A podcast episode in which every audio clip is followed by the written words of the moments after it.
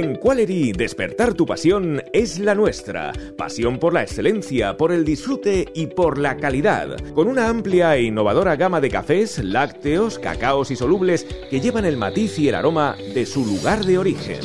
Bebidas y sabores auténticos para vending, dispending y hostelería. Descúbrelos en qualery.com. Qualery Café patrocina Deporte Toledano en Decisión Radio.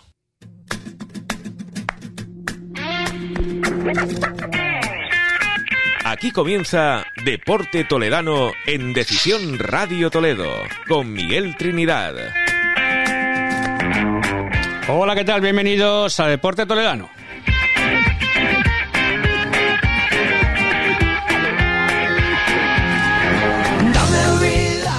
Miércoles 30 de mayo continuamos contando la mejor información deportiva de la región y lo seguiremos haciendo de momento desde este nuevo canal de iVox y en breve les iremos dando más información.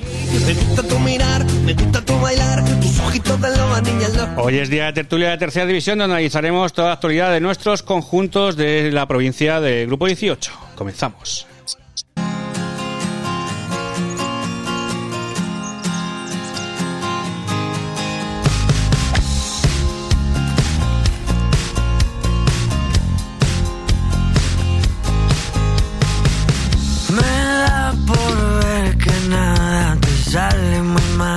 Sí, pues nada sale mal y esperemos que siga siendo así, por lo menos para Lillescas, que está a un pasito, a un pasito de ser equipo de segunda red. Vamos con nuestros cracks, porque también hay novedades en, en banquillos, en equipos.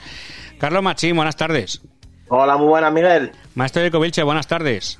Buenas tardes. Manuel Aroca, buenas tardes.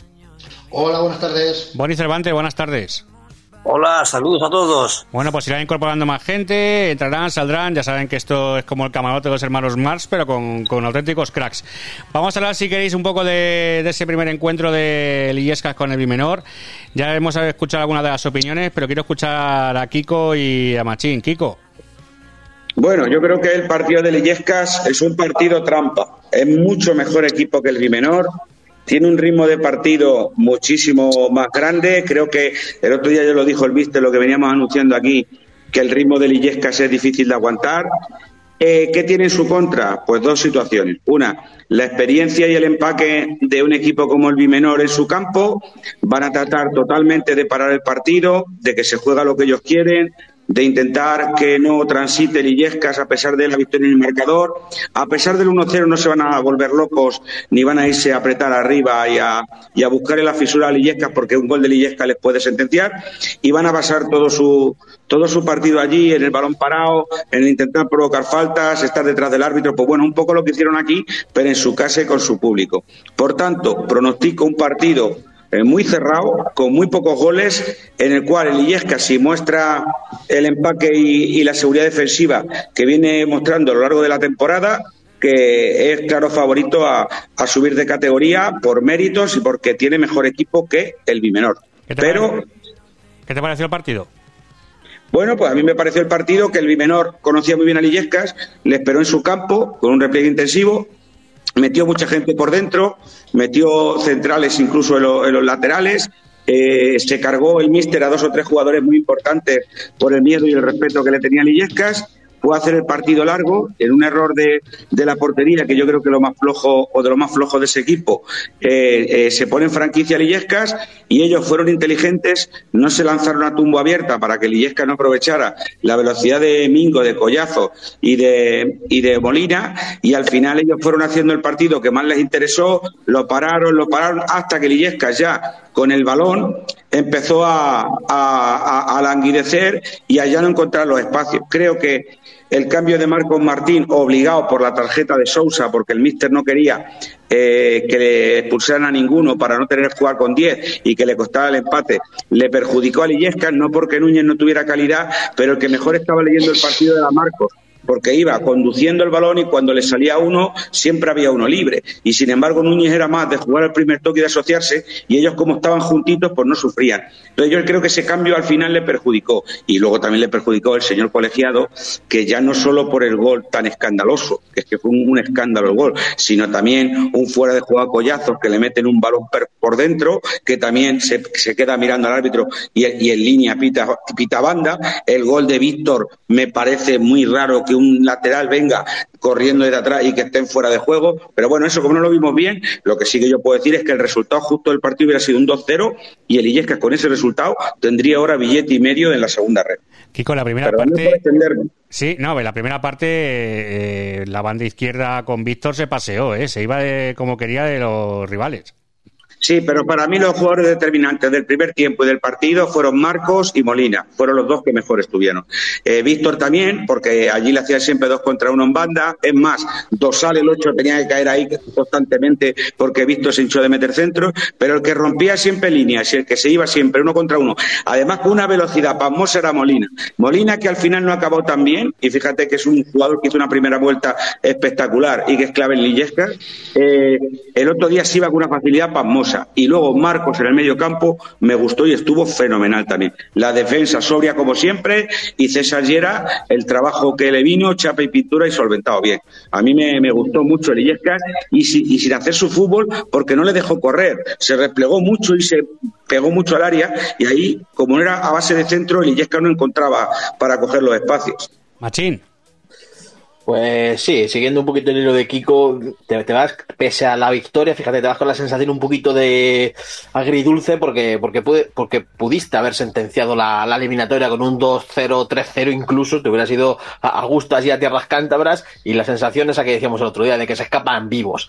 Eh, creo que el Illescas tiene mejor equipo, eh, lo que comentabas, a mí me gustó también mucho Víctor Rodríguez, Molina, que, que llega en un momento eh, idóneo para este playoff, que, que fíjate la segunda vuelta con con, esa lesión no, pudo, no pudo mostrar su mejor juego y fíjate, a mí ahora para el playoff cuando se le necesita es cuando se está viendo su mejor versión. Y aún así, sin ser uno de los mejores partidos de Lillaska, fue superior, tiene mucho margen de mejora allí en Cantabria y creo que, en cuanto le, obliga un poquito el, el bimenor y, deja un poquito de espacios atrás, creo que Lillaska puede ser superior y sentenciar allí la eliminatoria. Partido muy, muy, muy difícil allí, pero ya hemos visto cómo Lillaska es capaz de ganar en, el San Marcos o es capaz de ganar en el campo del Villarrubia yo le veo capaz también de ganar allí en, en Bioños de, de Piélago.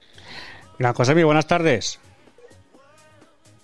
Muy buenas tardes a todos. Ya veo que. ¿Sigues pensando lo mismo del gol anulado o ha cambiado algo tu manera de pensar? No, no, no, no, en absoluto. Me reafirmo. El gol anulado es simple y llanamente un atraco. Es decir, eh, no sigo sin entender que se dé por válido el gol, el árbitro le da por válido, el linier le da por válido, recibe un pitido en el, en el en el aparatejo que lleva en, la oreja y, anula el gol. Es decir, simple y llanamente para mí es un atraco, que lo mismo tuvo algo que ver con lo que había ocurrido antes del partido y que ya comentamos ayer. Sí, pero eh, que me parece muy grave. Si me llegas a avisar que se ha metido el presidente de Cantabria en el, en el vestuario, le hubiera cogido en el palco y le hubiera hecho una, un par de preguntas, ¿eh? Sí, pero yo me entero más tarde si yo me entero tarde, cuando termina el partido, pues hablo con, con diversas personas del palco, del equipo, de tal, y estaba todo el mundo indignado y además eh, volvemos a, a, lo que decía ayer, lo mismo que se enteró la gente del palco y se enteró la gente del equipo, se enteró Burillo. Yo creo que Burillo ahí debería haber hecho algo, debería haber intervenido, haber preguntado, haber pedido aclaraciones, alguna, alguna cuestión que, bueno, pues que tranquilice a la afición, porque ¿qué es lo que tiene que hablar el, el, presidente de la Federación eh, Cántabra con los árbitros mm, a puerta cerrada. Pero hay, eh, pero me refiero, hay documento gráfico porque si lo tienen lo sacamos, ¿eh? Mm, voy a, te dije ayer que iba a preguntar. Eh, ayer llamé al director general de Lillescas por si acaso hay alguna cuestión por, por, el estilo, pero ayer parece ser que me escribió por la noche Gallo y me dijo, oye, mañana hablo contigo por la tarde, que hoy eh, eh, llevaba un día de reuniones, en fin, ayer también hubo resultado electoral y, era importante para Lillescas el, el, resultado, que hubiera estabilidad en el ayuntamiento, fuera quien fuese, para, bueno, pues para seguir percibiendo las ayudas y los apoyos que en este momento el ayuntamiento de Illescas está volcando sobre Lillescas. Manuel, ¿apoyo a investigar algo sobre el tema? Pues sobre el, sobre el tema de sobre el tema de lo del presidente de la, de la Federación Cántabra, la, la, verdad es que todo está bajo secreto sumarial. Es decir, en el caso de, y también lo entiendo, en el caso de que se llegara a producirse eh, y por ese largo periodo de tiempo, que 10 minutos da para mucho, que no es hola, que se dé bien, tal, que eso ocupa un minuto escaso, que tampoco lo debe de hacer, pero se lo hizo mal hecho está. Es decir, es secreto sumarial. Aquí nadie se quiere pronunciar porque, y es más, públicamente, a excepción de Josemi, la directiva de Leyescas no ha dicho nada. Es decir, ¿por qué? Pues porque a lo mejor no lo debe decir porque quién sabe si puede generar algún tipo de represalias para el partido de vuelta. Esto que más se va a saber es cuando lleguen los, Dios me perdone, encabronamientos, si realmente luego no se pasa la, la a, segunda red, ¿no? Entonces será cuando se abra la caja de Pandora, ¿no? De momento todo el mundo calladito. De todas maneras, de todas maneras, perdona Manuel, eh, yo cuando digo algo como lo que he dicho es porque lo tengo documentado, es decir, lo tengo por escrito. Quiero decir que, que lo que tiene lo que tiene que hacer posiblemente eh, la directiva de Lillescas en estos momentos es lo que está haciendo, discreción, estar callados. Eh, vamos a ver qué pasa en el segundo partido y luego, pues si hay que hacer declaraciones, se harán. Que de nada van a servir, porque ya pues sabemos lo que Está diciendo lo mismo que yo. Está diciendo lo mismo que yo. La queja, yo te voy a decir a ti una cosa. La queja, si realmente hay una queja, que creo que está en su derecho el Club Deportivo Illesca de presentarla, la tiene que presentar no después del partido de vuelta, porque si sale victorioso, ¿qué pasa? Entonces me callo no, entonces no. Y si pierdo, ¿qué pasa? Que entonces lo digo, eso me ha de perdonar, es una pataleta. Si tiene la queja, lo que tiene que hacer es seguir los canales que hay dentro para presentar y formalizar la queja. Pero la, federación, la, federación, lo sabe, Murillo lo sabe, lo único que tiene No, no, formalmente. Es darle, es darle, Se ha firmado, lo han mandado por intranet. Tenemos, tenemos una herramienta que se llama intranet donde podemos llegar y mandar los comunicados que, creamos que creamos convenientes. La siempre que estemos en uso de la verdad. La Federación Pablo Murillo que, se va a presentar. Eh, Pablo Murillo se va a presentar en el partido de vuelta allí con todo el séquito y van a bajar en el descanso a, a ver a los árbitros también. O sea que podemos estar tranquilos que, nosotros vamos a hacer lo mismo. Es que, Boni, tú imagínate que vas a hacer, que, que, vas a poner una queja a la federación y dices a Rubieles, oye, que uno de tus íntimos ha estado en el vestuario de los árbitros y en el delegado federativo durante 10 minutos. Mira, después, después del partido, en el, en, el local donde se hace el agape, eh, había directivos, había más gente y la situación de tensión, de mala, mal cuerpo, eh, no era tanto por el gol, que también, y mucho, sino por la situación que se había producido antes. Es decir, nadie entiende y nadie puede explicarse, porque hay una cosa que está clara. Yo lo he publicado en redes. Eh, este, este programa se ha publicado en redes y yo lo he dirigido a personas que si lo oyen, bueno, podrían escribirme, llamarme, decirme, oye, ¿tú qué cuentas? ¿Tú qué dices? ¿Tú qué haces? Nadie. Nadie. Lo único que ocurrió fue que cuando puse a Burillo eh, en copia en mi Twitter, eh, automáticamente empezó a seguirme la federación, a través del que os dije ayer. Pero no sé nada más. ¿Qué, es lo que puede pasar con todo esto? Bueno, porque a lo mejor lo que pretenden es que no se le dé guerra, que se calle. Pero sí es cierto eh, que el tercer gol, con todo el cariño del mundo, no lo puede anular el cuarto árbitro, que no puede ni siquiera ver la jugada porque Cáceres le tapa. Yo es que lo del cuarto, yo, ese gol de Lisiascas es que es de, los goles tangados más, más grandes que recuerdo aquí en la región. ¿eh? Es que no, yo que, yo que miro la, la jugada una y, una y mil veces y es que todavía no lo entiendo. Es que, es que como, te cuesta ese gol la eliminatoria, José Mí. Sí, no, es que va a ser decisivo. Es decir, allí vamos a vivir un infierno. Eh, pero si es un infierno futbolístico, oye, aguantamos aguantamos y eh, respondemos con fútbol. Tú, con lo que a lo que no puedes ganar es a lo que ocurre en los despachos. Es decir, hablas, hablar de un tercer gol es como un segundo. Es que me perdí algo del partido. Es decir, para mí el gol cuando lo anota el árbitro. Eh, eh, es que has dicho el tercero y es, mal, es que lo has dicho con mala intención. Y es lo que me duele. porque ya te lo he dicho más de una vez. tienes una, tienes una, tienes una gran virtud para, para calentar los partidos. Es decir, y eso no es bueno para el fútbol. Lo bonito es que hablemos de lo deportivo. Lo extradeportivo no, hace, no le hace bien al fútbol. Es decir, no le hace bien al fútbol. Quieras o no lo quieras entender. Cuando quieras hablamos de fútbol. De lo que está fuera de lo que está fuera del rectángulo de juego no me interesa. No me interesa. ¿En qué calentar el partido? En decir un hecho que es incontestable, eso es calentar el partido. Segundo lugar, Inconscientemente estás calentando un partido. Perdona, entran tres balones, porque por la regla que tú dices, solo entró uno, no hay, tres, no hay, tres, no hay dos pues goles. Claro. Entró uno solo. Es decir, el que anula y el, el, que anula por fuera de juego y el que anula al final no son goles. ¿Eso, ¿Eso es calentar el partido? No, hombre, no. Eso es tener una virtud de Santo Tomás Santo Tomás de Aquino y hacer unos razonamientos hacia las instituciones y las estructuras a las que tú has pertenecido, Manuel. Y, que pertenezco, gracias a Dios, y pues pertenezco. pues son unos golfos, guste o no guste. El árbitro es un golfo, se caliente. El presidente del Bimenor, el de Illescas o el del Toledo, me toca las pancetas. Pero lo que no se puede permitir es que una cosa que ocurre en el campo, que vemos todos, que ven los aficionados, te la callen. Esto es un programa de información, de debate y de opinión. Y es evidente que tú hablas desde la institución a la que has pertenecido. ¿Qué vas a decir tú? Cervantes. Perteneció al estamento arbitral. Tienes que ser fiel a no ser que te, porque te puede pasar que te manden un pescado como hacen en las películas de cine negro.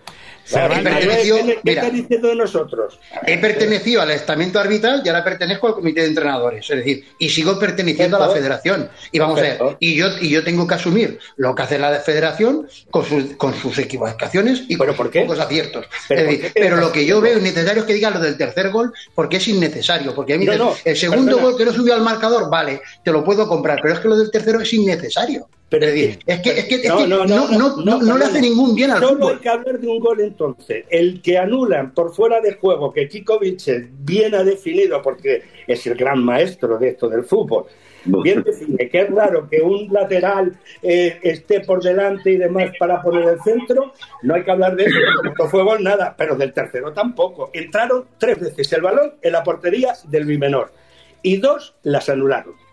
Manuel, las porterías son de Lillescas. tú eres muy que son del Bimenor. El Bimenor vino con sus porterías. Las porterías son de Lillescas. El árbitro, el árbitro estuvo muy mal. Y hay que reconocer las cosas que el árbitro estuvo muy mal con las tarjetas. Eh, dejó muchísimo al Bimenor que se acercara al árbitro. Palazuelos estaba todo el rato comiéndole la oreja y haciendo su veteranía y pitando el partido a su antojo. Cualquier falta del Lillescas era tarjeta. Ellos tenían licencia para dar porque lo, es verdad que daban mejor porque tenían más veteranía. Eh, pero el árbitro estuvo horrible porque, por lo menos, mira, no me voy a mojar en el de Víctor porque no, aunque es muy raro, yo, yo, daría gol porque viene un lateral desde banda contraria, pero ese, como no lo voy a ver, no me mojo. Pero lo que es indecente es que anule el gol por una supuesta falta al portero, en el cual el portero lo hace fenomenal porque se pone a tirarse al suelo como si le hubieran roto la mano. Y ahí yo creo que el árbitro es cuando dudó, aparte de Cáceres, el hombre, que estaba mirando al árbitro para ver si era gol o no, y al final pues le anula habiendo pitado gol. Yo ahí creo que le perjudicó, porque yo creo que ese 2-0 era la eliminatoria segunda red. Pero se puede equivocar el árbitro, como lo hemos hablado muchas veces, como se equivocan los futbolistas, yo no creo que sea algo premeditado, sino que se equivocó o porque se equivoca y porque no tienen bar. Eh, se equivocan los del bar de primera división y los del BOR, así que no se van a equivocar los pobres. Sí, pero Kiko, eh, eso, es lo que, me ratifica en el bar. Eh, soy enemigo del bar por eso. Antes de despedir a Kiko, que, tiene que, seguir trabajando, eh, te pregunto, ¿es normal que un cuarto árbitro pueda anular un, gol? No, el cuarto árbitro yo creo que no lo anula, ¿eh? Yo creo que el, que lo anula es el propio árbitro porque al final él, él ve que va a dar gol y, automáticamente cuando ve al portero retorciéndose en el suelo, mira al linier, el linier no, levanta la bandera y al final no va a dar gol, da el gol, señala claro, del campo. He dicho que he dicho que no, no, no dijo dentro del campo, dio el gol porque pitó o pues se le ve hacer el acto de pitar, pero, pero automáticamente cuando le ve al portero retorcerse y se le echan encima dos o tres jugadores del Bimenor, pues lo anula. Pero bueno, yo creo que, que es un, un, error que le puede costar caro a Lillescas porque ya digo que era billete y medio. Mm. Kiko, dame un resultado antes de irte. Pues allí, un 1-1. 1-1. Maestro de Vilche, muchas gracias. Un abrazo. Amigo. Gracias a vosotros. Pasad buen día y no os peleéis.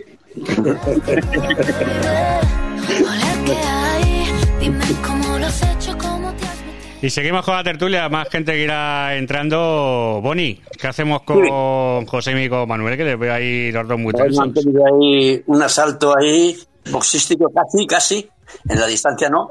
Pero bueno, yo, yo en cuanto al tema este de, de esos famosos 10 minutos ya, que se puede hacer una película de Alfred Hitchcock, ¿no? Ahí entre, entre el presidente de la territorial de Cantabria con el árbitro, 10 minutos dan para mucho, como dice Manuel, y yo creo que es un acto que, como se dice generalmente o vulgarmente, eh, la mujer del César tiene que ser honrada y además aparentarla. Yo no sé qué pinta 10 minutos de conversación a puerta cerrada ahí, un señor federativo y un, y un árbitro. Seguramente, fíjate, me imagino la, la conversación que sería por otros derroteros. No, no creo que el presidente de la Sí, Federación claro, está- estaban hablando- sobre el árbitro. No lo creo. Hablarían de No lo política y de el, el- el colegiado preguntarle, oye, ¿cómo va lo mío? ¿Cómo va mi ascenso? Porque claro, me estoy jugando mucho, porque, repito, y lo dije ayer, el Yesca se juega mucho, el Bimenor se juega mucho, pero el árbitro se juega su carrera profesional. La Y los árbitros en el fútbol profesional ganan mucho dinero. Y no me extraña que le preguntara, como un presidente que tiene mucho peso en el ámbito federativo español, le dijera lo clásico aquello, ¿y de lo mío qué? ¿Y de lo mío qué?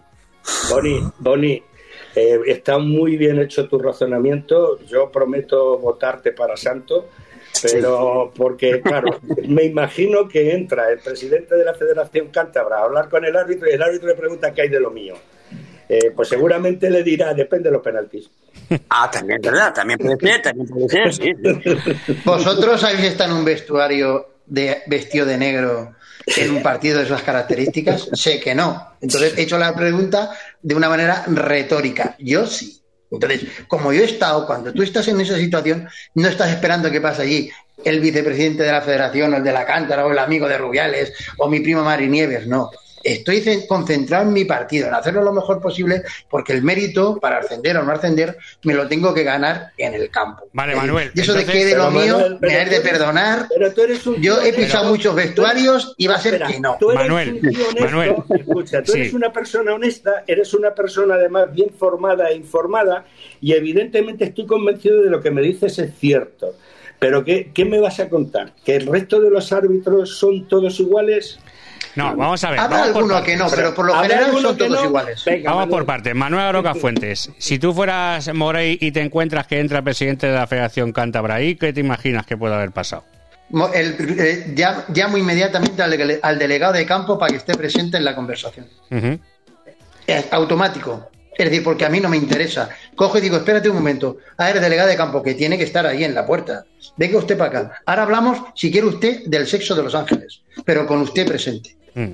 Es, más, no tengo, no tengo ni por qué darle 10 minutos, 10, mi- 10 minutos de, de cordel. Es decir, buenas, ¿qué tal el viaje? Muy bien, vosotros muy bien, tal, que se dé muy bien y no haya lesionado. Sí, nada, perfecto. Nos vemos, suerte. Ya está. Ahí acaba la conversación. No hay más. Pero Bueno, eso hay un es- tema importante aquí, que Manuel, tú, un tema importante. Como dijo la Cospedal en su día, hay un tema, el despido en diferido. Pues aquí es igual. Vamos a ver la decisión en diferido. Vamos a seguir la carrera del árbitro. Si hay ascenso de ese colegiado, algo pasó en los famosos 10 minutos.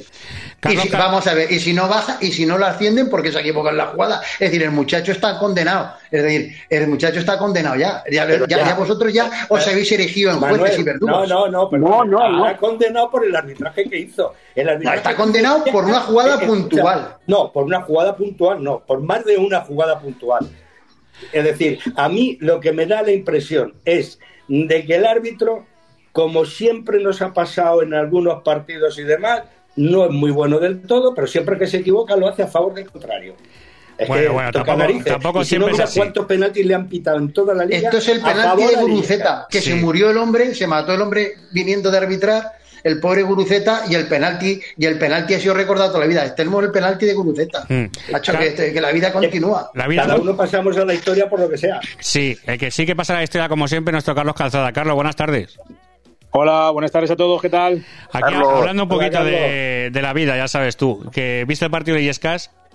Sí, sí, sí, estuve, estuve viéndolo en, en la tele, pero, pero viéndolo. ¿Qué te pareció? Pues que lo menos importante para mí es el árbitro, de todo lo que pasó allí, de la atmósfera que se generó, del ambiente que hubo. Os estoy escuchando hablar del árbitro y no os estoy eh, hablando, escuchar de cómo, a, pesar de que el Illesca fue muy superior desde mi punto de vista, eh, también tuvo sus arreones y sus momentos eh, el bimenor. Eh, eh, creo que además cómo se, gestionó el partido, lo que decía de la atmósfera, el juego que fue muy fiel, yo creo, el, el a pesar de un cambio de planteamiento. Me, me, parece inteligente lo que hace Nozal y cómo gestiona el equipo y cómo los jugadores responden a cada momento y a cada situación. Y ahora lo que había que hablar era, aparte de ese partido, que, poco vamos a solucionar aquí ya, del que viene y de la ilusión de un Illescas que a priori tiene que gestionar muy bien esa superioridad sobre sobre el terreno de juego como local para ir con la misma convicción y creencia al campo del Bimenor. Eh, no sé si es el sábado o el domingo, al final. Sábado. Sábado a las Sábado. Pues el sábado a las seis. Entonces ahí está la situación y cómo gestiona eso Pablo con los chicos, que creo que lo ha ido haciendo muy bien durante todo el playoff.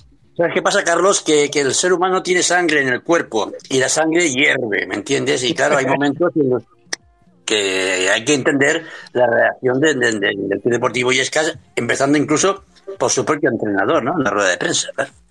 Claro, eh, a ver, Carlos, si el, entrenador de Illescas hubiera sido tú ese día, me gustaría saber cuál es tu opinión. Pero si es que una cosa. No es lo mismo verlo, no es lo mismo verlo desde la perspectiva de amante del fútbol, de alguien que entiende de fútbol, como es tu caso, Carlos, eh, que estar sintiendo eh, los colores, ver el trabajo de tu equipo, ver que efectivamente que hubo en el segundo tiempo una caída de, la presión de es importante, que los cambios eh, no perjudicaron, pero tampoco mejoraron mucho a pero cuando te anulan un gol de esas características y conoces la anécdota, ya me gustaría saber cuál sería tu opinión. No, no, pero que si yo no estoy hablando de, del entrenador, estoy hablando de nosotros aquí y ahora. Por supuesto que entiendo el enfado de el enfado de Pablo, sobre todo cuando ve la repetición, cuando desde fuera te dicen que no que no es, etcétera, etcétera, etcétera. Lo tengo lo tengo clarísimo, pero que lo que creo es que no vamos a cambiar ahora mismo nada y que a todos nos hubiera gustado que hubiera sido un 2-0 o un 3-0 el resultado final. Pero pero yo creo que, que además os voy a decir una cosa, Josemi, y lo voy a decir ahora y aquí cuando Pablo ha hablado mal de los árbitros en la temporada, coincidió con el bajón final de la temporada que tuvo el Illescas. No me gustaría que se repitiera esto en el último partido. Creo que el Illescas se tiene que abstener de todo eso y ir a, como ha hecho durante todo el playoff, ganar el partido. Olvidarse de los árbitros y ir a por eso. Carlos, lo que, lo que acabas de decir tiene es una bomba de profundidad. Efectivamente, los árbitros son intocables y no se puede decir nada de ellos, ni aun cuando lo hagan mal. Yo creo que en fútbol, como en todo, como en todo, el árbitro puede opinar, perdón, el entrenador puede opinar eh, lo que entiende a su manera de ver, sin faltar al respeto al árbitro, de cómo ha sido su actuación. Y eso no debe suponer que las fuerzas represoras del orden, eh, pues a partir de ese momento castiguen al, al José, yo creo que me he explicado, tú te lo llevas donde quieres, pero yo creo que me he explicado, creo que Pablo, yo no he dicho en momento que falte, que falte al respeto al árbitro, yo creo que él hace bien metiendo su, su presión después de ese fallo garrafal del árbitro en, ese gol, pero creo que ahora se tiene que olvidar de eso, jugar con ello, ir a por el partido y luego ya los jugadores dentro del terreno de juego pues le tendrán que decir alguna cosita, Manuel lo sabe, al árbitro sobre un gol que le anulan en el otro partido, aunque él no tiene la culpa, pero no gracias como tu compañero. Ella luego dentro del terreno de juego pasarán muchas frases, se dirán muchas cosas al oído, unos a otros, los otros a los unos, y creo que la, clave es que el Illesca sea fiel a lo que lleva haciendo todo este playoff. Bueno, de momento luego seguiremos con ese partido, con segunda publicidad, venimos enseguida que hay muchas hay novedades en el resto de equipos. Deporte Toledano en Decisión Radio con Miguel Trinidad. En Qualery, despertar tu pasión es la nuestra. Pasión por la excelencia, por el disfrute y por la calidad. Con una amplia e innovadora gama de cafés, lácteos, cacaos y solubles que llevan el matiz y el aroma de su lugar de origen bebidas y sabores auténticos para vending, dispending y hostelería. Descúbrelos en qualery.com. En Casa Zapico se come requete bien. Ven a probar la cocina de Casa Zapico y descubre un pedazo de Asturias. Con menú diario y a la carta, también sidra y vinos. Cerramos los lunes por descanso del personal. Restaurante Casa Zapico de Vargas, Urbanización Valdelagua. Reservas 925 49 40 62. El placer del buen comer. Deporte Toledano en Decisión Radio con Miguel Trinidad.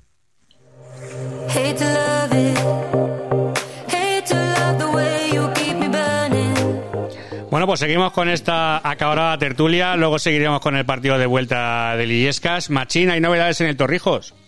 Sí, ya lo que contábamos la semana pasada, la marcha, a lo que contaste la semana pasada, la marcha de Esteban Becker y Rafa Guerrero, su segundo al Calvo Sotelo Puertollano, pues se va también uno de, posiblemente uno de los jugadores de, la temporada también en el, en el Torrijos, junto a Alex Martín, Pedro Alonso, Acuña, otro de los mejores como era Oscar Cabo, eh, acaba de anunciar el Marchamalo su fichaje, con lo cual una baja muy, muy, muy importante para, para el equipo que dirigirá Ángel de las Heras el próximo, la próxima temporada. ¿Qué opináis de la incorporación de Ángel de las Heras como entrenador del Torrijo, Boni? A mí me ha sorprendido el cambio de, rumbo del Club Deportivo Torrijos, ¿no? De tener, según tú has comentado en, tu, en, tu, en tus programas, al entrenador mejor pagado de la tercera ref a prácticamente a uno de los que van a ser quizá de los sueldos más bajos de la categoría. O sea, de estar arriba del todo en ese apartado hasta casi, casi con un principiante. Me ha sorprendido. Yo creo, yo creo que lo que tenemos que dar, vamos a ver, termina una temporada, empieza otra, eh, lo que haya sido la temporada anterior no debe marcar excepto para hacer los cambios de jugadores, de entrenador y demás, ¿cuál tiene que ser el fútbol que tenga que hacer el Torrijos? Eh, los entrenadores jóvenes tienen una visión eh, distinta del juego, son más atrevidos, son más arriesgados e incluso, e incluso más alegres, salvo alguno que sea conservador y vaya a jugar un fútbol típico de toda la vida. ¿Por qué no? Hay que darle, hay que darle una oportunidad al Torrijos y no compararle con lo que se ha ido. Una, cosa, ha hablado del tema de, los entrenadores conservadores y para, terminar con el tema anterior del partido del sábado en Illescas, aprovechando que de, los seis que somos de la tertulia ahora, tres son entrenadores, eh, ¿no os pareció que faltando 15-20 minutos los dos entrenadores daban como bueno el resultado? Uno perdía por 1 0 y lo daba por bueno, y el que ganaba por 1 0 también. O sea, uno de los dos estaba equivocado. ¿Quién de los dos? Yo creo yo creo que, eh, no, no estoy de acuerdo contigo, Boni. Posiblemente el que sí que estaba de acuerdo con el 1-0, que era una ventaja, o sea, perdón, que era una ventaja para el contrario, en este caso Lillesca, eh, muy, muy bajita para poder, que se puede superar en el partido de vuelta. Y lo que hizo, y lo que hizo Nozal fue sacar toda la pólvora que tenía y teniendo en cuenta que había jugadores en el campo que no podían hacer una entrada un poquito atrevida porque podría suponer la segunda amarilla y perderse el partido de vuelta. Fue muy complicado. Las tarjetas amarillas eh, mediatizaron mucho el, trabajo que hizo Lillescas. Calzada.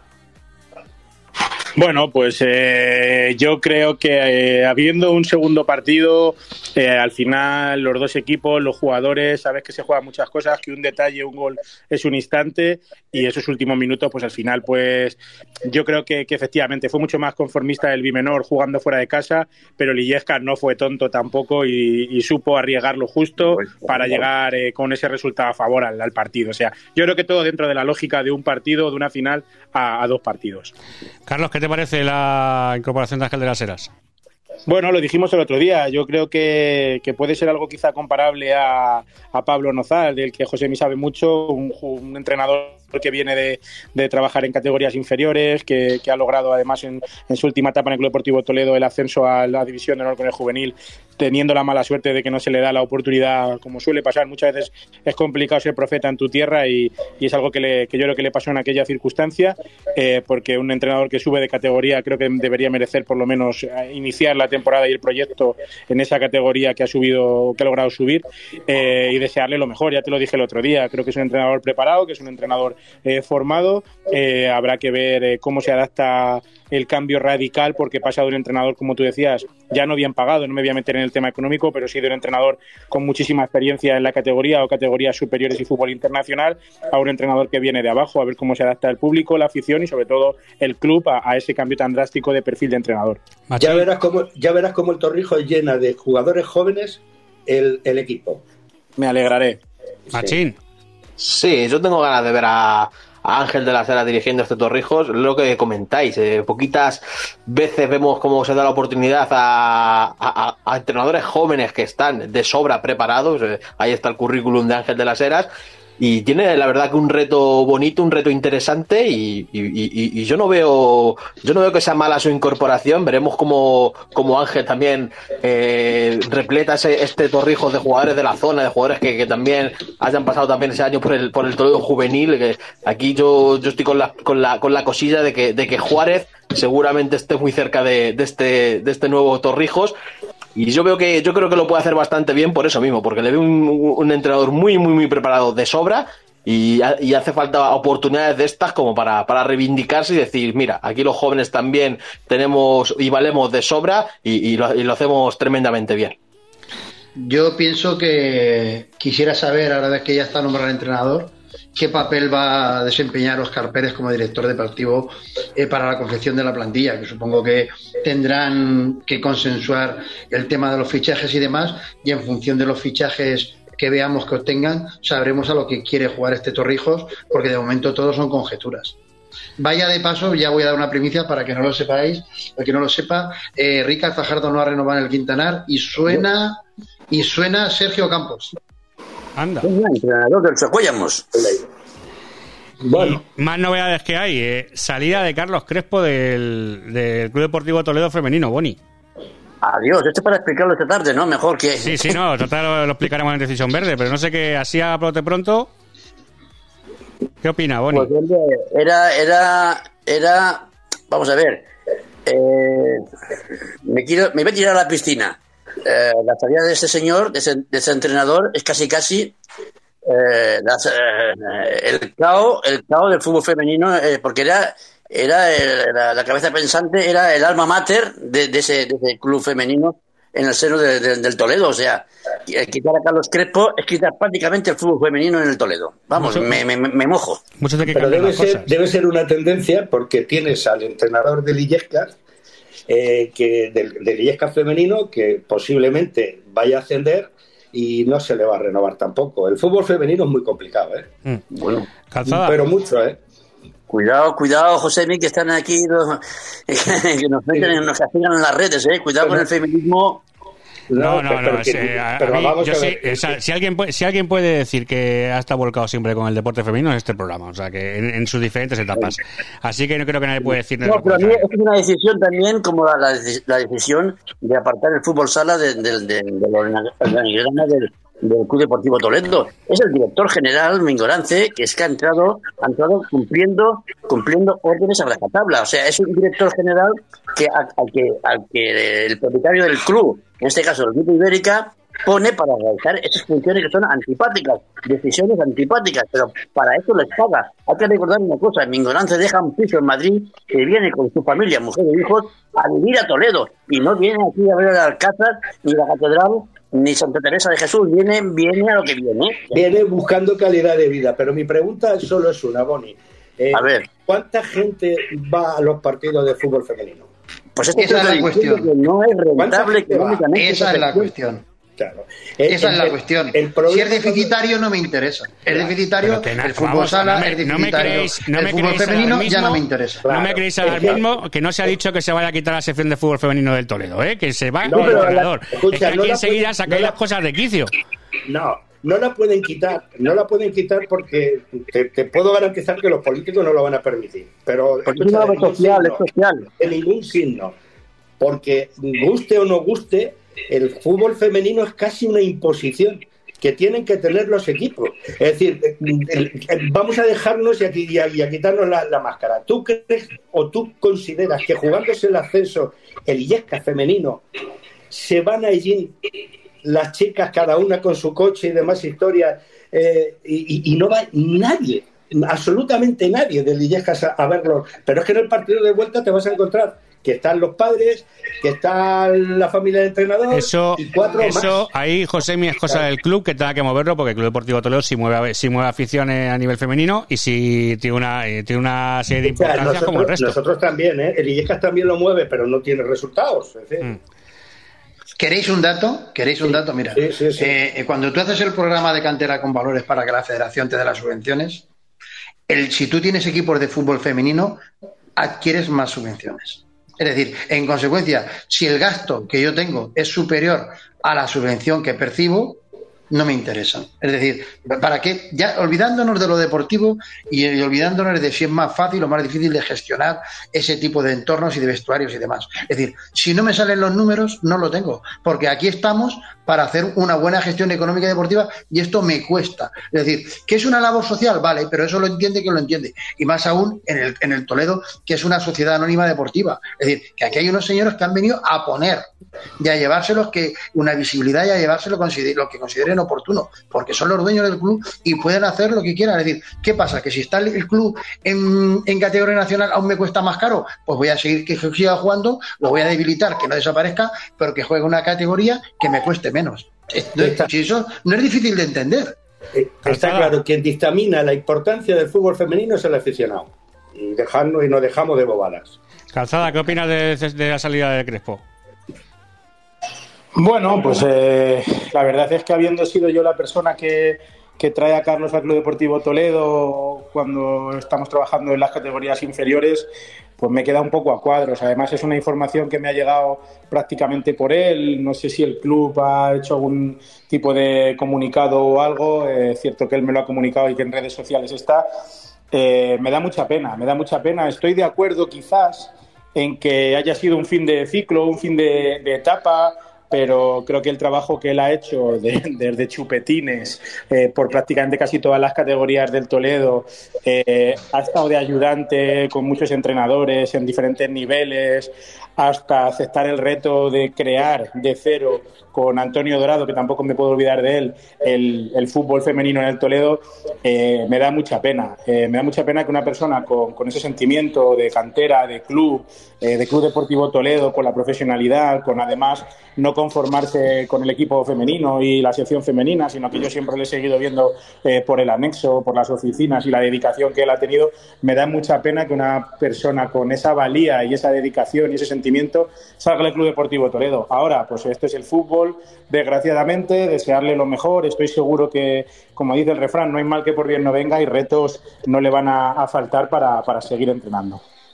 Yo no voy a no voy a decir si, si porque a le te iba a preguntar a ti, lógicamente ahí estás dentro del tema ese, pero yo os digo que de momento no me está gustando la reestructuración que está teniendo el Toledo dentro de la de lo que es por debajo del primer equipo, ¿eh?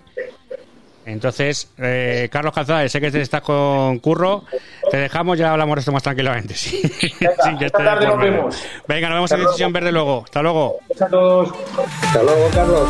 No, lo que dice Carlos de, Carlos Crespo es verdad, ¿eh? es que al margen de llevar el fútbol femenino, es que parece que vivía en el salto del caballo. Estaban todos, por supuesto, seguía el primer equipo, toda la cantera, estaban muchas horas dedicadas al equipo, al equipo toledano, al club toledano ha sido una decisión. Lo vuelvo a repetir, los, directores generales cuando son nombrados no tienen, no tienen ese sentimiento porque son generalmente personas ejecutivas y eso a la hora de firmar un, un despido no les tiembla el pulso. Yo de esta forma, Machín, a mí no me está gustando desde que se firmó al director de cantera y las cosas que ha ido haciendo, independientemente de lo que hizo con el, con el filial, que casi lo baja a preferente. Independientemente de eso, no me está gustando los nombres que se están quedando y la estructura que está dejando. Esperemos que me equivoque. ¿eh? A mí, a mí me ha sorprendido para mal, porque es lo que decía Carlos Calzada. Tú ves a Crespo, un tío preparado, un tío de la casa, un tío que, que, está en el Toledo y que es de Toledo y que, y, que le encanta el trabajo, le encanta estar con, el fútbol femenino, un tío trabajador, currante, que, que lo ha hecho bastante bien y te duele, te duelen las marchas así, veremos cómo evoluciona la, la, cosa, pero, pero sí, yo cuando me enteré ayer de la noticia me, me, quedé muy frío. Yo esta tarde ya dar mi opinión en Decisión Verde, pero me parece increíble, Manuel. Yo abundo en lo que dice lo. Vamos a ver, cuando tú fichas un director general, sabes el perfil de director general que metes. Si tú metes un, perfil y es una persona que en el mundo del fútbol apenas lo conoce, y menos aún el del fútbol de Castilla-La Mancha, está fichando otra cosa, ¿no? Está fichando un tío ejecutivo que venga aquí a sacarme los numeritos y saber lo que está en rojo y lo que está en negro. Y todo lo que está en rojo no interesa. Entonces, como no interesa, pues hay que desplazarlo. Es decir, no significa que tenga que eliminarlo, pero sí puedo coger y dotarlo en menor medida. ¿Y qué pasa? Si yo quito un profesional y pongo otra persona, que bueno, que sí, que tengo la, la representatividad que quiero tener del fútbol femenino, pero no tengo el calado y, menos aún tengo la aspiración de hacer un club deportivo Toledo femenino fuerte para que aspire a jugar en, en, la Liga Iberdrola, ¿no? Entonces, claro, son diferentes formas de tú plantearte lo que tienes. Entonces, con el tipo de perfil general, del perfil de director general, viene con las tijeras. Y no solamente por aquí, con alguna cosa más. Viene con las tijeras, que es lo que le han dado. claro.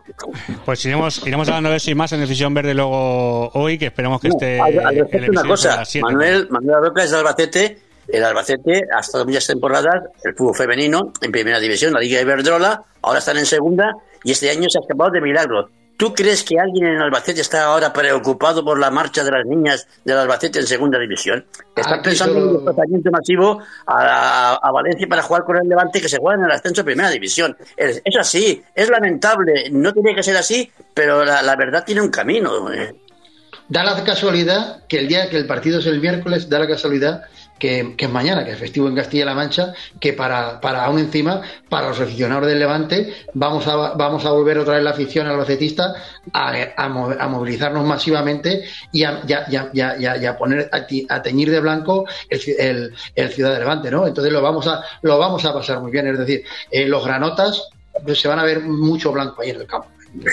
Por cierto, otra cosa que me tiene mosca, que hoy no está David Cera porque no podía entrar, pero me tiene mosca y aunque veremos con su presidente el jueves, la renovación de Pedro Velasco en el Villacañas. sí, sí, no, ya lo comenté yo la semana pasada. Yo hablé con él recientemente con Pedro, no, está hecho, está hecho, pero aún no está firmado, una cosita ahí, pero no, no te, pero no, esto lo, lo vamos a anunciar en breve, pero no, no acaba de, llegar la firma. A ver, gran parte del problema, si no tengo mal entendido, reside en que él quiere entrenar por la mañana y, claro, hay jugadores que trabajan y son santo y entonces, pues eso viene el problema. Me hace así un gesto, Manuel. Pues muy sencillo, si entrenas por la mañana tienes que profesionalizar el equipo. Si profesionalizas el equipo, tienes que sacar un presupuesto por encima de 250.000 euros. Y entonces tú te aseguras seguramente que lo que tú quieres es tu triunfo deportivo o tu bagaje deportivo, lo que te aseguras es cuanto menos, cuanto menos la promoción. Entonces, eh, ahí, radica todo. Y ahora falta cómo conseguimos esos 250.000 euros largos, cuando resulta que no tengo ni un filial, ni tengo un, ni tengo un juvenil en una categoría importante. ¿Eso cómo se soluciona? Billetitos de contar. Y entonces, claro, para, hacer, para que tú puedas llegar, tú quieras hacerme esa petición, yo tengo que tener los billetitos de contar. Si no los tengo, me tienes que dar un tiempo. Y si tú te tienes que esperar un tiempo la decisión, ahí acaba la película. Sí, lo que, lo que ha hecho Pablo Nozán en el Yescas es muy, es, muy apetitoso. Y claro, los, clubes, los otros clubes también lo quieren copiar. Y entonces, hombre, pues si Pablo lo ha hecho en el Yescas, le ha ido bien, yo también quiero entrenar por las mañanas. Pero claro, es diferente. Es diferente porque, como dice Manuel, eh, la clase, eh, los jugadores, la plantilla del Villacañas tiene mucha gente trabajando. La ventaja, la ventaja que tiene que tiene el Illescas, y eso es algo que sabéis, es, su situación geográfica. Porque claro, hay mucha gente que tiene horarios de trabajo, muchos de los jugadores, pero que los tienen en horario de tarde, pueden estudiar por la tarde y desde Illescas a Madrid, una vez que has entrenado, estás en 20 minutos. Eso, el hacerlo en otros equipos, yo entiendo que subiría el presupuesto una barbaridad. Imagino que los jugadores en, en Villacaña, es decir, si, si tienen que trabajar y, entrenar por la mañana, van a seguir trabajando y a dejar de entrenar. Con lo cual tendrás que pagarles mucho más para que puedan dedicarse a eso. Es complicado, ¿eh? Ah, y los famosos pisos que, valen mucho dinero. Y, que al final. pisos y que, al final, como comentamos, Illescas es una ciudad en crecimiento que es que está rozando ya los 30.000 habitantes y, y, llenándose de empresas y Illescas sigue creciendo. Es que es la, la tercera ciudad más grande de, de, de, la provincia de Toledo y es que estará entre las más grandes también de Castilla-La Mancha, con lo cual es normal que Illescas vaya creciendo a nivel geográfico y también a nivel de fútbol. Es que era, era, es lo más normal. Cuando, cuando poblaciones grandes se integran así en el fútbol, lo normal pues es eso, que vaya creciendo afición, que vaya creciendo, que vaya metiendo a la gente de pasta y y, que vaya creciendo el club. Machín, además, vuelvo, vuelvo a insistirte, no te olvides de, la situación geográfica, créeme que es importante. de hecho, todos, los, todos los equipos de la escuela, ¿dónde juegan? En Madrid. sí, sí, por eso, no juegan por, eso mismo. Por, proximidad, es decir, que viene mucho mejor y eso les permite, como algún presidente me decía el tiempo atrás, el poder concretamente, el, el, de, el, de Ciudad Real en el primer partido que jugamos allí me decía que, claro, la, proximidad que nosotros teníamos nos permitía fichar jugadores de mucho nivel, de equipos como el Getafe, Fuenlabrada, equipos de ese tipo, pues sí, es verdad, eso es cierto que es una ventaja que tiene Lillescas que la está aprovechando muy bien. ¿Cuántos jugadores tiene Lillescas de Colmenar, viejo? Ninguno. No lo sé. Ninguno, porque tiene que atravesar todo Madrid. tiene que atravesar todo Madrid para llegar a Illescas. Todos los jugadores que tiene Illescas son de la zona sur, porque claro, por proximidad, como tú bien dices. Son de, Getafe está al lado. Claro, por, por, Labrada, es decir, son, son próximos. Y es muy sencillo, él, él termina la, la, temporada, Pablo, se va al Getafe, a ver, división de honor del Getafe, chavales que cumplen 19 años, ¿quién se va a quedar en la cantidad del Getafe? Ni uno o como, o como mucho dos para el, para el, segundo equipo. El resto los tantea, los toca y se los trae del Rayo Vallecano, de la gente de ahí de la zona sur, como. Y el, director deportivo de, de, de ahora mismo, pues conoce el fútbol de Madrid de, de, a pa. Conoce el de Castilla-La Mancha, ¿eh? Quiero decir que pero el de Madrid lo conoce. Pero su caladero natural es Madrid. Es decir, el caladero donde le echa las redes es en Madrid, porque el de Castilla-La Mancha está mucho más trillado y es mucho más caro. Es decir, para que fiches un jugador que viene contrastado, pues ya sabes, empieza, empieza por mil y mil y, y sin embargo, tú de mil y tienes muy poquitos por decir ninguno. Sí, sí, hay, algunos hay. Pero bueno, tú imagínate a, que, que el Illesca pretenda a Mazotti a Mazoki, aparte de pagarle mili, le tienes que dar casa, le tienes que dar vivienda. ¿Por cuánto te sale un jugador de esas características? Pues prefieres tener a uno que tenga eh, similares características, que juegue parecido y demás, aunque le tengas que entrenar más, que sea más joven, que tenga eh, determinadas desventajas con respecto a la experiencia de Mazoki, pero te cuesta la mitad. Te cuesta la mitad. Los pisos, mantener pisos, eso es carísimo y aparte que es que es una locura. Lo de los pisos no lo sabéis la locura que es. Supone, supone que incluso jugadores, jugadores que se llevan bien inicialmente en el vestuario, en el campo, cuando conviven, pueden tener problemas. No estoy hablando de ningún dato concreto, pero la convivencia, eso lo sabemos todos, Manuel. En general, no hay que personalizar en nada. Claro, claro. Es decir, porque a un jugador le gusta tomarse un agua sin gas y a otro le gusta beber cerveza, ¿vale? Sí, pero bueno, a lo que íbamos, eh, parece ser que lo de Pedro Velasco, pues sí, prácticamente ya creo que se han resuelto bastante flecos y que esta semana es cuando se acabará firmando. Lo que sí me preocupa el Villacañas, por lo que tengo entendido, renovar uno o los dos porteros. Están ahí la cosa. El más veterano creo que ya tiene prácticamente cerrada renovación, que con lo cual cerraría la puerta al más joven. Si se va uno, se queda el otro, pero yo creo que tendría que fichar un portero el Villacañas de, de renombre, ¿no? Un tipo Leiva, Berlana, algo de eso, ¿no? Depende también un poquito del objetivo que, quiera tener también el Villacañas este año. Es que, lo eh, que es lo que comentábamos también antes. Yo, por, lo que se puede ver y se puede tantear también en Torrijos, parece que, este año el proyecto va a ser un poquito más low cost. Con lo cual no, no creo yo que el Torrijos vaya, vaya a estar en, esas posiciones delanteras. Luego, luego seguramente a lo mejor el proyecto sea muy bueno, vienen jugadores muy buenos y puedes hacer un temporadón. Pero a priori eh, veremos que si lo normal es que si pagas menos dinero, los jugadores sean más baratos, los jugadores peleen más por, una posición de descenso que, jugar por la parte de arriba, como era, por ejemplo, el Torrijos este año. Luego veremos también cómo es el Villacañas, si el, proyecto de Villacañas es volver a jugar los playoffs o si es mantener la categoría. yo creo que Villacañas ya tiene bastante base de proyecto hecho, tiene presupuesto. No sé, creo que tendría que, buscar un, un portero de referencia, Boni. Sí, pero hay que tener en cuenta una cosa, es que la, tercera ref de la, próxima temporada se las trae, ¿eh? Cuidado, que el playoff va a estar muy caro, ¿eh? Y no, te digo el ascenso, sino el, el playoff. El fútbol se mide por los que metes y los que no te meten. Entonces, hay delanteros como Mingo que ganan partidos y hay porteros como, por no citar ninguno, me baso en los que tú has comentado, que ganan partidos, que ganan puntos. Entonces, eh, lo más normal es que si tú tienes, por ejemplo, a Antonio Fernández, tienes a Javier Anz y las posiciones de que digamos de delantera las tienes medianamente cubiertas, que llegues y que busques un partido, un portero que te, que que te saque puntos. Porque hay porteros que sacan puntos, además, yo sé muchos entrenadores que hasta lo cuantifican. Es decir, en la ficha del jugador, en tal partido me sacó un punto, en tal partido con esta parada me, me libró de perder dos puntos. Hay entrenadores que eso lo cuantifican. Entonces, eh, yo creo que el Villacañas debiera hacer un esfuerzo, debiera de peinar el, el mercado. Hay entrenadores, tanto en Madrid como en Castilla-La Mancha, que estarían loquitos por irse a un proyecto atractivo como el de Villacañas y que debieran de tenerlo eso en cuenta. En mi opinión. Ya solo quedan entonces Villarrubia, Zuqueca, Villacañas y poco más, con, sin, entrenadores, ¿no? El Conquense, que yo escuché ayer al Presi, a Mayordomo, y, hmm. y, le pegó al amigo Luija siete largas cambias porque lo tuvo allí 15 minutos y no le dijo nada. pues ¿El Conquense no ha renovado al entrenador? Yo tenía noticia de que sí. No está renovado Robert Gutiérrez. No, Pues, eh, estuvo un jugador del Conquense el otro día en Illescas y yo estuve hablando con él y me comentaban que el proyecto seguía.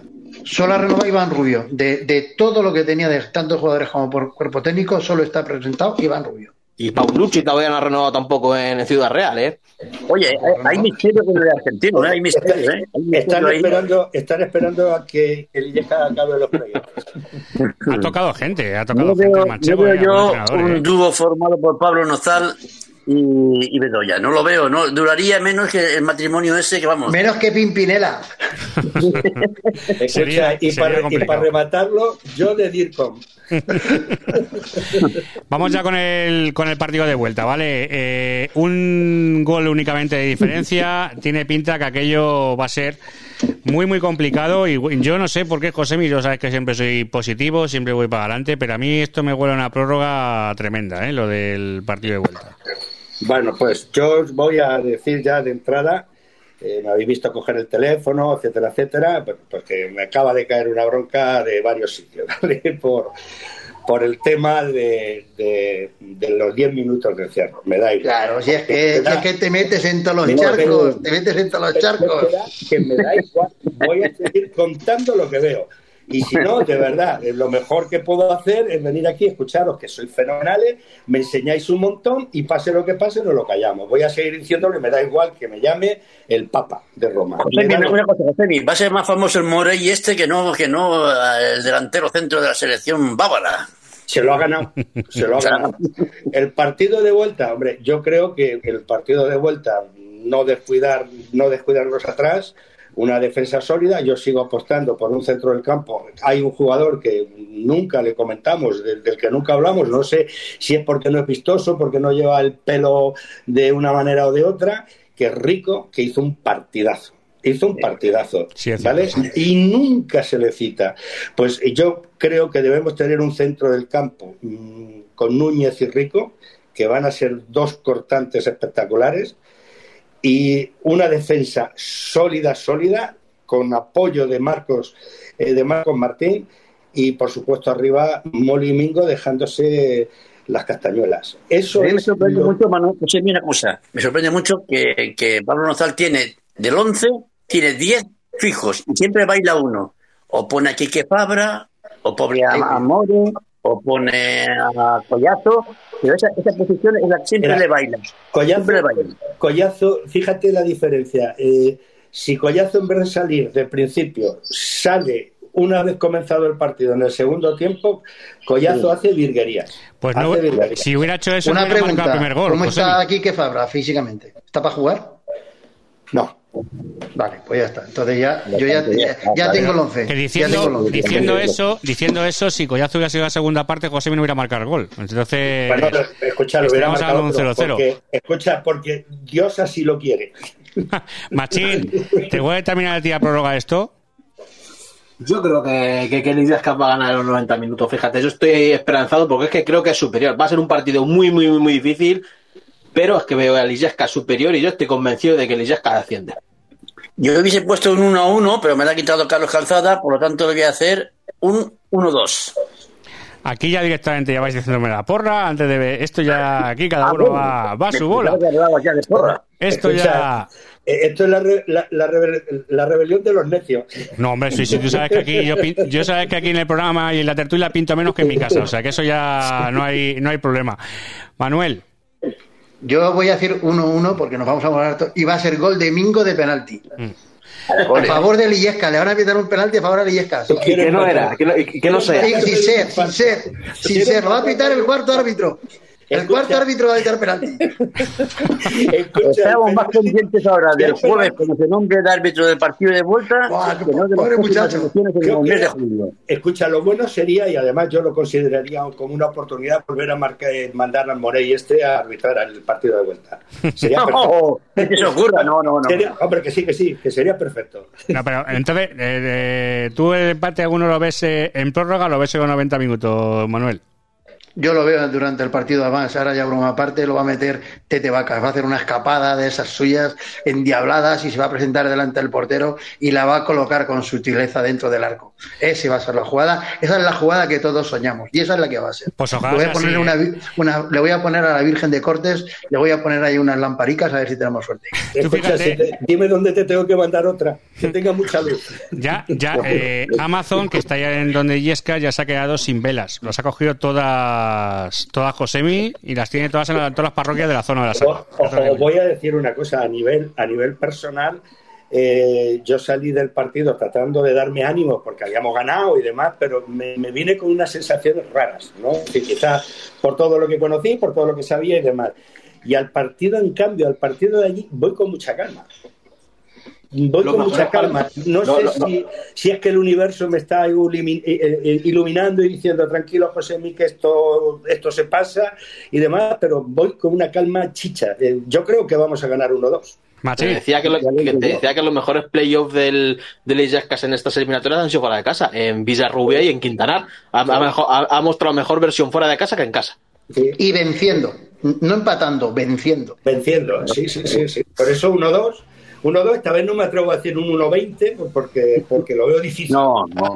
Ya el 1-2 ya me... me- El marcador de ellos no tiene, no tiene, no tiene dos dígitos, solo tiene para uno, puedes ir hasta el 0-9. de todas formas, es que eh, campo de yo me voy fútbol se con llame la, Fabio. un campo de fútbol se llame la, la, la vidriera. ¿Qué os parece eso? Sí, yo lo que no quiero, no quiero pinchar, no quiero pinchar, pero te das cuenta, Manuel, que tanto rajar de árbitros durante la temporada regular y al final donde te zumban es en el- los árbitros que no son de Castilla-La Mancha.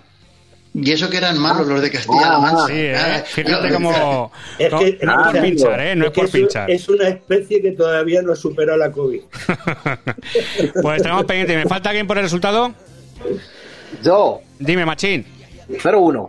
0-1. Me voy a ir al 1-4, a ver si hay, si hay suerte. Carlos eh, Machín, Miguel, muchas gracias. Te quiero Muchas gracias, hasta la próxima. Manuel Aroca, muchas gracias. Hasta vosotros, hasta la Josemi, próxima. muchas gracias. Hasta siempre. Nos vemos esta tarde. Boni Cervantes, gracias. Vaya, hasta, hasta el sábado por la tarde cantaremos la victoria allí en, en Cantabria.